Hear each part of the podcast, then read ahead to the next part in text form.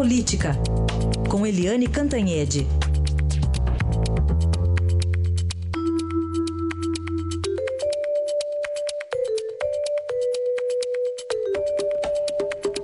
E depois de muitos erros, até de trapalhadas e lambanças, o governo não consegue mesmo emplacar a reforma da Previdência neste ano. Votação ficou para 2018. É uma derrota do governo, Eliane? Bom dia.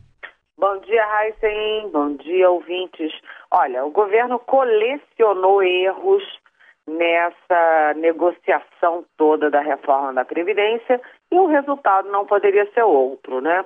O resultado é que o governo sofreu a sua pior derrota desde a posse do presidente Michel Temer em agosto de 2016.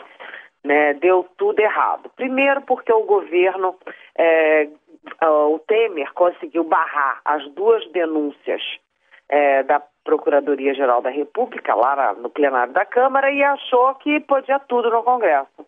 Como ele foi presidente três vezes da Câmara, como ele conseguiu aprovar tudo que ele quis é, nesse tempo de governo, aprovou reforma trabalhista, teto de gastos, depois a revisão do próprio teto de gastos, a reforma do ensino médio, a mudança na exploração do pré-sal. Ele conseguiu aprovar tudo e, a, e derrubou as duas denúncias. Ele estava de salto alto dizendo: oba, eu, o céu é o limite, eu consigo aprovar qualquer coisa. Não funciona bem assim, porque desde o início a base aliada dizia: olha, já demos a nossa cota de sacrifício, derrubando as denúncias e agora chega, chega de dar cota de sacrifício para o governo. Então o Temer também confiou na base aliada dele imensa, mas você sabe que nem sempre né, quantidade é qualidade. É, então Heisen ele confiou que tinha muitos partidos, muitos parlamentares, mas na hora do vamos ver, eles não compareceram.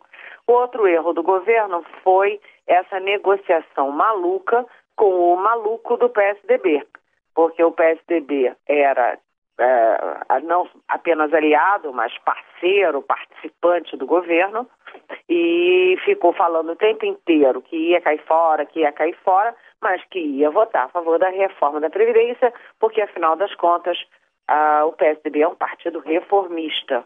Né? E no final das contas o PSDB tanto caiu fora quando, quanto não entregou os votos.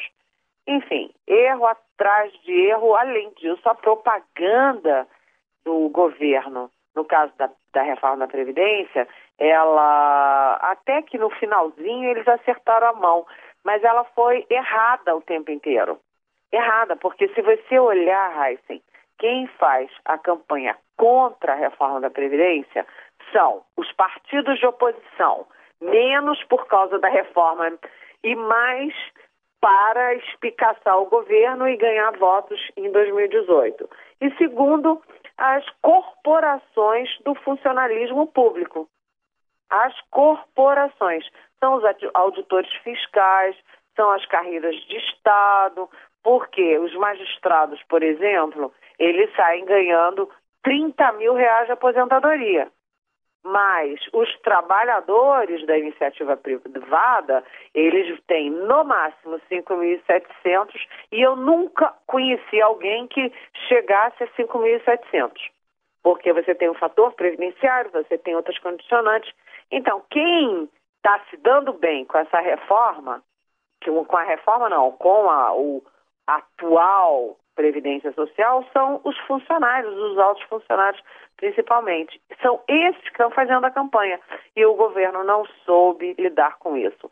O resultado é que o governo Temer teve ontem a sua pior derrota desde a posse do Michel Temer, é, que aliás está ainda é, em São Paulo, deve vir hoje para Brasília, né, se recuperando de mais uma intervenção é, cirúrgica e, enfim, ele está precisando descansar. Ele está numa tensão enorme, teve essa derrota, é um homem de 77 anos, quer dizer, ele tem que descansar um pouquinho. Sem a reforma, agora é hora do Temer descansar, hein?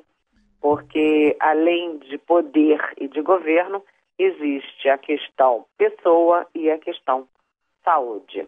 É isso aí, tem que cuidar, né?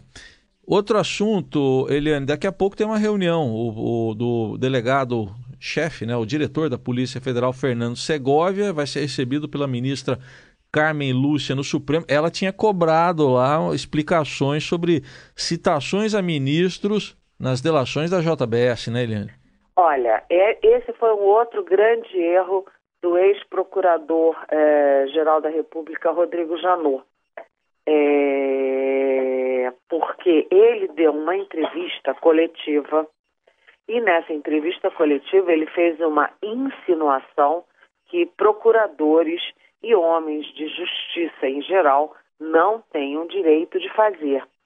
Ele fez a insinuação de que nos diálogos é, do, do Joesley Batista com a turma dele, com Ricardo Saldi e tal, havia ministros do Supremo implicados. Quer dizer, ele jogou no ar uma insinuação que atinge não um ou dois ou três ministros, mas todos os onze ministros do Supremo. Naquela ocasião, a presidente do Supremo, a ministra Carmen Lúcia, é, subiu nas tamancas né, e fez um pronunciamento duro, exigindo se há alguma coisa, nós precisamos saber para dar nome aos bois e isso não ficar pairando sobre todo mundo, né? Ou é uma, ou existe alguma coisa e precisa ser tomada providência, ou houve uma insinuação leviana por parte do, do procurador. E aí o novo diretor-geral da Polícia Federal, Fernando Segovia, se encontra com a Carmen Lúcia hoje para levar o resultado. E pelos bastidores que a gente está sabendo, essa, esse resultado é de que não há nada contra ministro do Supremo nenhum. Então, esse foi, essa foi outra bola fora do senhor Rodrigo Janot enquanto Procurador-Geral da República. Aí, análise política com Eliane Cantanhete, que volta segunda-feira aqui a nossa programação. Eliane, bom fim de semana. Só uma correção, Raicen. Ah. Eu vou tirar uma semaninha de folga, vou folgar na semana do ah, é Natal. Ah, é verdade, é verdade, é verdade. E volto na semana do Ano Novo. Semana Isso. do Ano Novo eu trabalho. Você vai estar mas... comigo, eu também vou folgar agora no, no, Natal. Vamos folgar, encontrar Papai Noel. Mas ganhar uns presentinhos. Isso, ganhar uns presentinhos, né, filhinhos? E, e aí, filhinhos, né, netinha também. E aí, no Ano Novo, a gente está aqui. Então, Feliz Natal, Eliane. Feliz Natal para você, para nossa querida equipe da Rádio Eldorado e para os nossos ouvintes. Tchau.